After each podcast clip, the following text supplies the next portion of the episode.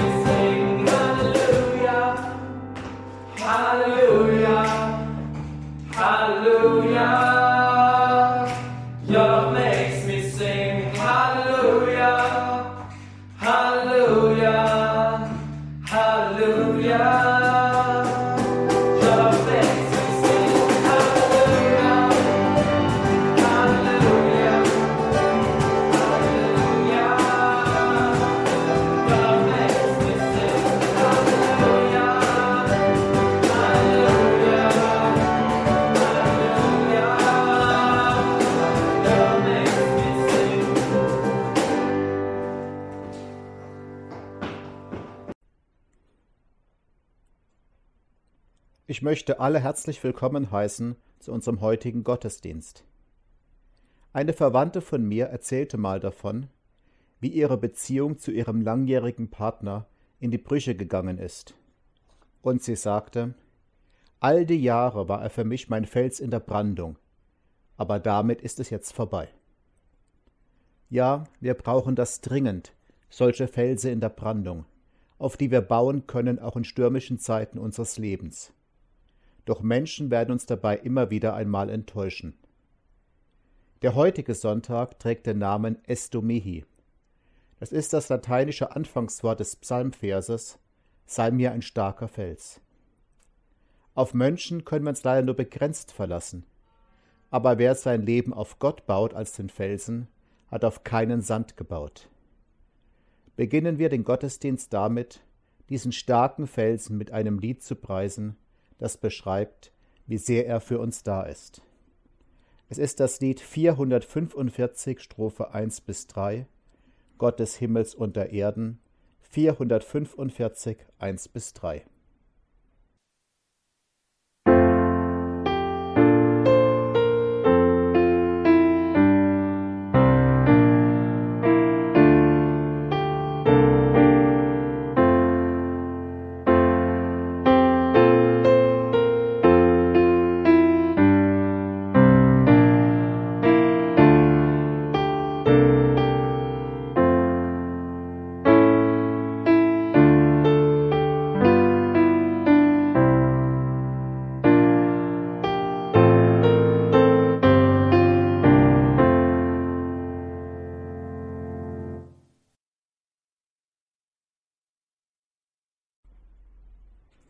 Im Namen des Vaters und des Sohnes und des Heiligen Geistes.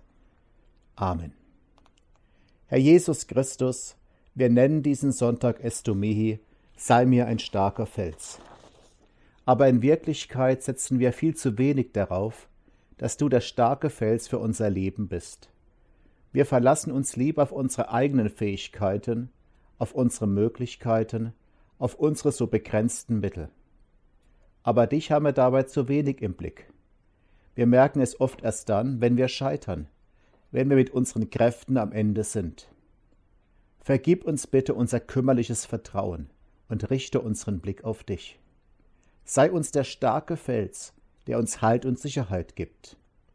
Lass uns auf diesen Felsen vertrauen, damit wir unser Leben nicht auf Sand bauen, sondern auf festen Grund. Stärke unser Vertrauen in diesem Gottesdienst durch deinen guten Geist. Amen.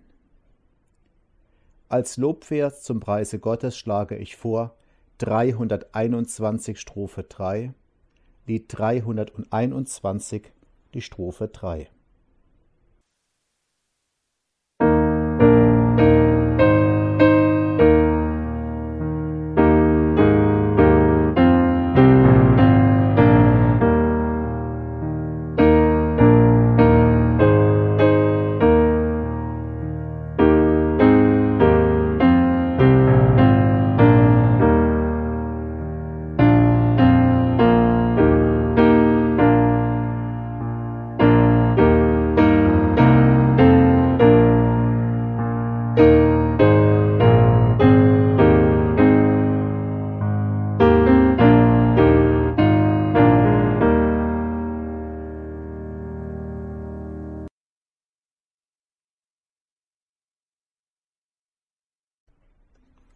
Die Schriftlesung für den heutigen Sonntag steht im Markus Evangelium Kapitel 8, die Verse 31 bis 38. Dann erklärte Jesus seinen Jüngern zum ersten Mal, was ihm bevorstand. Der Menschensohn muss viel leiden. Er wird von den führenden Männern des Volkes, den obersten Priestern und den Schriftgelehrten verurteilt und getötet werden. Aber nach drei Tagen wird er von den Toten auferstehen. So offen sprach Jesus von seinem Tod. Da nahm ihn Petrus zur Seite, um ihn von diesen Gedanken abzubringen. Aber Jesus wandte sich um, sah seine Jünger an und wies Petrus scharf zurecht. Weg mit dir, Satan! Was du da sagst, kommt nicht von Gott, sondern ist menschlich gedacht. Jesus rief seine Jünger und die Menschenmenge zu sich und sagte, Wer mein Jünger sein will, darf nicht mehr sich selbst in den Mittelpunkt stellen, sondern muss sein Kreuz auf sich nehmen und mir nachfolgen. Denn wer sich an sein Leben klammert, der wird es verlieren. Wer aber sein Leben für mich und für Gottes rettende Botschaft aufgibt, der wird es für immer gewinnen. Was hat ein Mensch denn davon, wenn ihm die ganze Welt zufällt, er selbst aber dabei seine Seele verliert? Er kann sie ja nicht wieder zurückkaufen. Wer sich nämlich vor dieser gottlosen und sündigen Generation schämt, sich zu mir und meiner Botschaft zu bekennen, zu dem wird sich auch der Menschensohn nicht bekennen, wenn er mit den heiligen Engeln in der Herrlichkeit seines Vaters kommen wird. Wir bekennen uns zu unserem Gott. Ich glaube an Gott, den Vater, den Allmächtigen, den Schöpfer des Himmels und der Erde, und an Jesus Christus, seinen eingeborenen Sohn, unseren Herrn empfangen durch den Heiligen Geist, geboren von der Jungfrau Maria, gelitten unter Pontius Pilatus, gekreuzigt, gestorben und begraben, hinabgestiegen in das Reich des Todes, am dritten Tage auferstanden von den Toten, aufgefahren in den Himmel. Er sitzt zur Rechten Gottes, des allmächtigen Vaters, von dort wird er kommen, zu richten die Lebenden und die Toten. Ich glaube an den Heiligen Geist, die heilige christliche Kirche, Gemeinschaft der Heiligen, Vergebung der Sünden, Auferstehung der Toten und das ewige Leben. Amen. Als nächstes Lied schlage ich vor das Lied 648 Ins Wasser fällt ein Stein, 648 die Strophen 1 bis 3.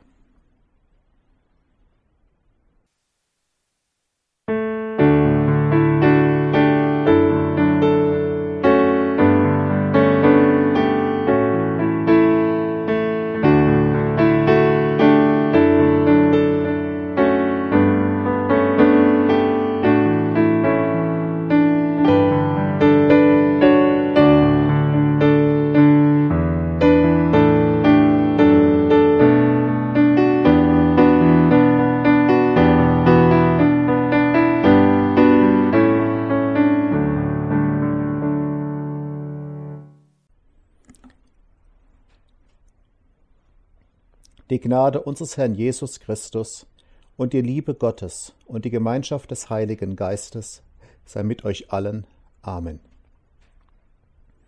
Der heutige Bibelabschnitt steht im Buch des Propheten Jesaja, Kapitel 58, die Verse 1 bis 9. Gott spricht darin durch den Mund seines Propheten. Rufe getrost, halte nicht an dich. Erhebe deine Stimme wie eine Posaune und verkündige meinem Volk seine Abtrünnigkeit und dem Hause Jakob seine Sünden. Sie suchen mich täglich und begehren meine Wege zu wissen, als wären sie ein Volk, das die Gerechtigkeit schon getan und das Recht seines Gottes nicht verlassen hätte. Sie fordern von mir Recht, sie begehren, dass Gott sich nahe. Warum fasten wir und du siehst es nicht an? Warum kasteien wir unseren Leib und du willst es nicht wissen? Siehe, an dem Tag, da ihr fastet, geht ihr doch euren Geschäften nach und bedrückt all eure Arbeiter.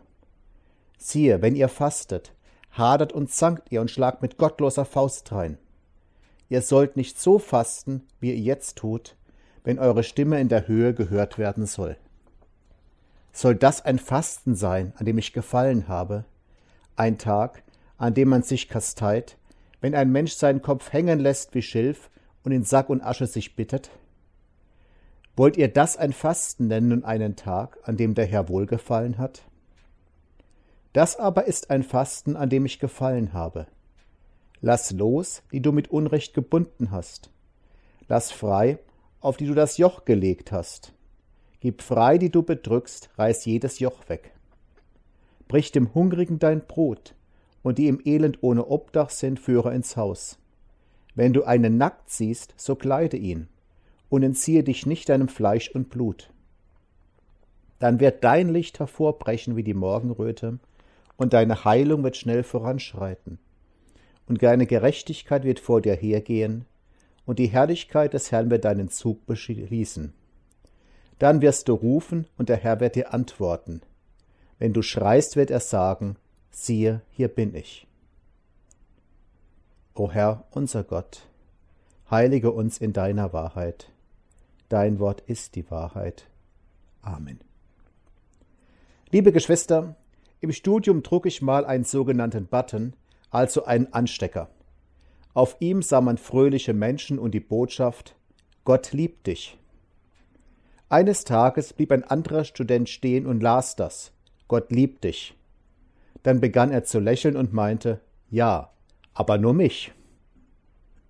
So kann man sich irren, liebe Geschwister. Darum geht's auch im heutigen Bibelabschnitt. Gott liebt dich, ja, aber keineswegs nur dich, sondern auch deine Mitmenschen.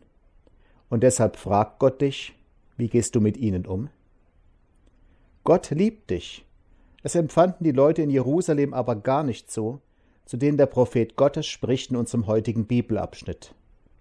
Sie dachten vielmehr, Gott hat uns gar nicht mehr lieb. Ja, mehr noch, Gott ist anscheinend sehr wütend auf uns. Diese Leute waren erst kurz zuvor aus einer Gefangenschaft zurückgekommen. Nun rechneten sie damit, dass Gott ihnen Glück schenken würde in der Heimat. Doch danach sieht es gar nicht aus. Die Lage ist trostlos im heiligen Land. Es ist bemerkenswert, welche Schlussfolgerung die Leute daraus gezogen haben. Wenn es heute Menschen schlecht geht, wenn es sie beutelt im Leben, dann zeigen viele Anklagen mit dem Finger auf Gott. Wie kann ein lieber Gott sowas zulassen? Auch wenn Gott, wenn sie Gott sonst vielleicht links liegen lassen, wenn sie kaum mehr beten und so weiter. Wenn es schlecht läuft, dann ist Gott daran schuld. Dann ist Gott der Böse bei der ganzen Sache. Anders die Leute, zu denen der Prophet spricht. Sie kommen zu dem Schluss, wenn es uns so schlecht ergeht, dann muss Gott wütend auf uns sein. Gott hält Segen zurück, weil wir uns falsch verhalten haben. Wir sind das Problem. Bemerkenswert, wenn Leute so selbstkritisch sind und den Fehler bei sich suchen. Die Leute in Jerusalem bleiben aber nicht bei dieser Diagnose stehen. Vielmehr sagen sie sich, wenn wir Gott zornig gemacht haben, dann müssen wir ihn versöhnen. Dann müssen wir alles dafür tun, damit er wieder gut zu uns ist.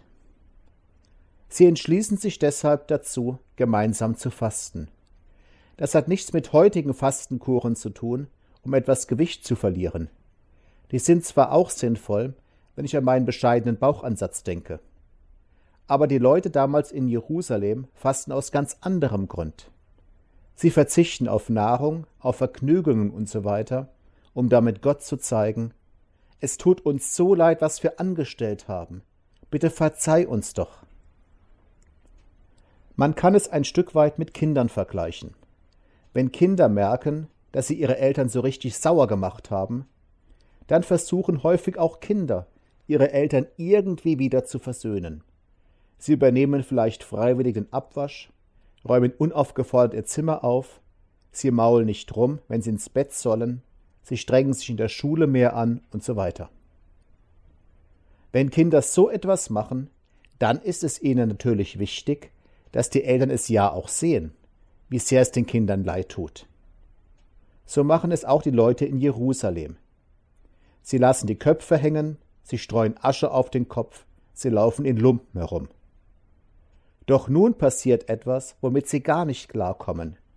Sie fasten so sehr, aber Gott reagiert nicht darauf. Es geht den Menschen weiterhin sehr schlecht. Das verstehen sie absolut nicht und darüber ärgern sie sich. Gott sagt durch seinen Propheten, Sie fordern von mir Recht, sie begehren, dass Gott sich nahet. Warum fasten wir und du siehst es nicht an? Warum kasteien wir unseren Leib und du willst es nicht wissen? Wie steht es da mit uns, liebe Geschwister? Was müssten wir dafür tun, um Gott wieder gnädig zu stimmen? Wie kann uns das gelingen? Die Antwort darauf ist einfach. Wenn du Jesus Christus als deinen Herrn und Retter annimmst, dann brauchst du gar nichts mehr dafür zu tun. Dann bist du bereits mit Gott versöhnt. Dann ist Gott dir bereits gnädig. Nicht weil du so ein toller und frommer Mensch wärst, sondern wegen dem, was Christus für dich getan hat, dass er am Kreuz für alles bezahlt hat, was wir im Leben anrichten. Gott liebt dich, das stand auf dem Button.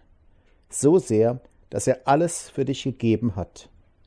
Jesus sagte darum einmal, denn so sehr hat Gott die Welt geliebt, dass er seinen eingeborenen Sohn gab, damit alle, die an ihn glauben, nicht verloren gehen, sondern das ewige Leben haben.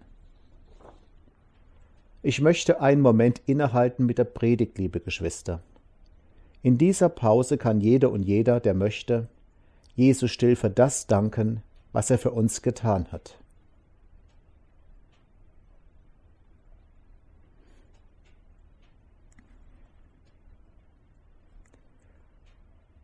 Das bedeutet leider nicht, dass nicht auch Christen beuteln kann im Leben, dass nicht auch wir vieles durchmachen müssen. Wir leben nun mal in der gefallenen Schöpfung. Doch wir dürfen uns sicher sein, das liegt dann nicht daran, dass Gott auf uns wütend wäre, dass Gott uns bestrafen möchte. Denn die Strafe für unsere Sünden hat Jesus auf sich genommen. Jesus hat das beiseite geräumt, was zwischen Gott und uns steht. Doch was machen wir daraus, liebe Geschwister? Werden wir jetzt tun und lassen, was wir wollen, denn Gott verzeiht uns ja eh? Oder aber denkt ihr umgekehrt, wenn Gott so nachsichtig ist mit mir, dann will ich erst recht versuchen, ihm nicht mehr vor den Kopf zu stoßen? Falls das euer Ziel ist, falls ihr Menschen sein wollt, über die Gott sich freut, dann schaut mit mir nochmal genau seine Worte beim Propheten Jesaja an. Gott erklärt, warum er damals so zornig war. Daraus können wir was lernen. Ja, die Leute haben gefastet, aber damit haben sie nur eine Show abgezogen. Gott rief, ruft ihnen zu, soll das ein Fasten sein, an dem ich gefallen habe, wenn ein Mensch seinen Kopf hängen lässt und in Sack und Asche sich bettet? Viel wichtiger als so ein äußeres Zeichen ist es, dass sich innerlich was ändert, dass man selbst merkt, wo etwas im eigenen Leben schief läuft und man es besser machen will. Das galt damals bei den Leuten in Jerusalem, das gilt auch für uns heute. Gott liebt dich, so stand's auf dem Button. Ja, aber nur mich, sagte einer. Hauptsache Gott liebt mich, dann können wir die anderen gleichgültig sein. So dachten auch manchmal damals in Jerusalem. Doch so läuft das nicht. Gott sagt durch seinen Propheten, siehe, an dem Tag, da er fastet, geht ihr doch euren Geschäften nach und bedrückt all eure Arbeiter. Siehe, wenn ihr fastet, hadert und zankt ihr und schlagt mit gottloser Faust rein. Ihr wollt euch mit mir versöhnen? Ihr geht aber unversöhnlich mit anderen um. Ihr erwartet, dass ich eure Not sehe, aber die Not eurer Mitmenschen geht euch sonst wo vorbei. Dabei liebe ich diese Menschen ebenso wie euch. Und Gott fährt fort, das aber ist ein Fasten, an dem ich gefallen habe. Lass los, die du mit Unrecht gebunden hast. Brich dem Hungrigen dein Brot, und die im Elend ohne Obdach sind, führ ins Haus. Wenn du einen nackt siehst, so kleide ihn, und entzieh dich nicht deinem Fleisch und Blut. Ihr sagt, ihr wollt fasten. Fasten bedeutet, auf etwas zu verzichten. Verzichtet darauf, euch mies zu verhalten und die Not anderer Menschen einfach zu übersehen. Mit dem Aschermittwoch werden wir diese Woche in die Passionszeit hineingehen. Eine Zeit, in der Christen besonders darüber nachdenken, was Christus für uns getan hat, aus seiner unendlichen Liebe heraus. Ich möchte euch einladen, diese Wochen bewusst zu durchleben, bewusst das auf euch wirken zu lassen, was unser Herr für uns getan hat, ihm dafür zu danken. So können wir leichter seine übergroße Liebe spüren, mit der er uns liebt, dann wird es uns umso leichter fallen, auch unsere Nächsten liebevoll zu behandeln. Das wünscht sich unser Gott so sehr, denn er liebt sie ebenso wie uns. Amen. Auch für andere da zu sein, darum geht's im nächsten Lied, das ich vorschläge. Hilf Herr meines Lebens, Gesangbuch Nummer 419, Strophe 1 bis 5, 419, 1 bis 5.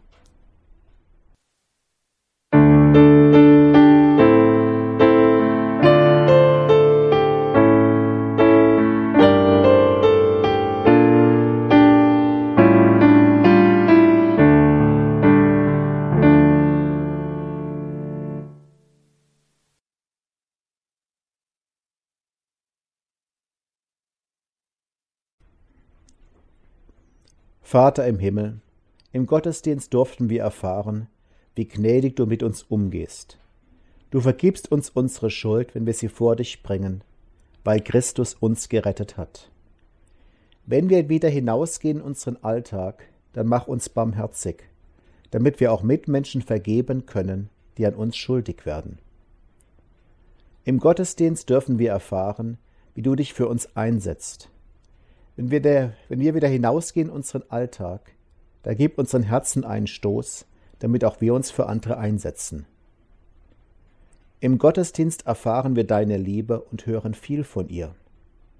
Wenn wir wieder hinausgehen in unseren Alltag, dann erfülle uns mit deiner Liebe, damit wir auch liebevoll umgehen können mit unseren Nächsten. Im Gottesdienst hören wir davon, wie du dich immer wieder auf die Seite der Schwachen stellst. Wenn wir wieder hinausgehen in unseren Alltag, dann gib uns Mut, deinem guten Vorbild zu folgen.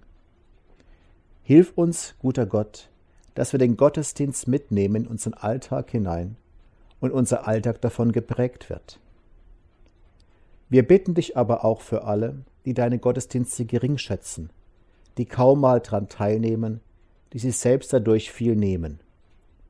Öffne ihnen die Augen für deine große Einladung, führe sie hinein in deine Gottesdienste, Gottesdienst in der Kirche und Gottesdienste, die zu Hause gefeiert werden. Und wenn wir selbst einmal lustlos werden, die rechte Motivation für die Gottesdienste fehlt oder uns der Spott und Widerstand von anderen zu schaffen macht, dann stärke uns durch deinen Geist und führe uns immer wieder neu zu dir. Und gemeinsam beten wir mit Christi Worten, Vater unser im Himmel, geheiligt werde dein Name, dein Reich komme, dein Wille geschehe, wie im Himmel so auf Erden. Unser tägliches Brot gib uns heute, und vergib uns unsere Schuld, wie auch wir vergeben unseren Schuldigern. Und führe uns nicht in Versuchung, sondern löse uns von dem Bösen. Denn dein ist das Reich und die Kraft und die Herrlichkeit in Ewigkeit. Amen. Und der Friede Gottes, der höher ist als all unsere Vernunft, bewahre eure Herzen und Sinne in Christus Jesus, unserem Herrn und Heiland. Amen. Als Schlusslied schlage ich vor 610, 1 bis 3. Herr, wir bitten, komm und segne uns. 610, 1 bis 3.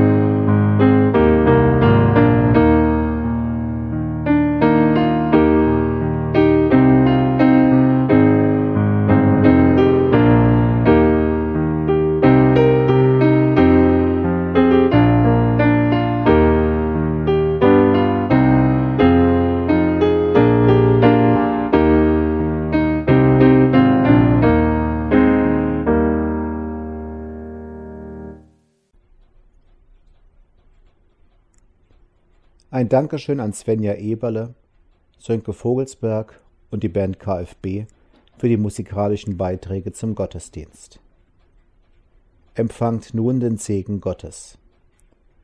Der Herr segne deine Hände, dass sie behutsam seien, dass sie halten können, ohne zerfesselt zu werden, dass sie geben können ohne Berechnung, dass ihnen innewohne die Kraft, zu segnen und zu trösten so segne und behüte dich der allmächtige und barmherzige Gott, Vater, Sohn und Heiliger Geist. Amen.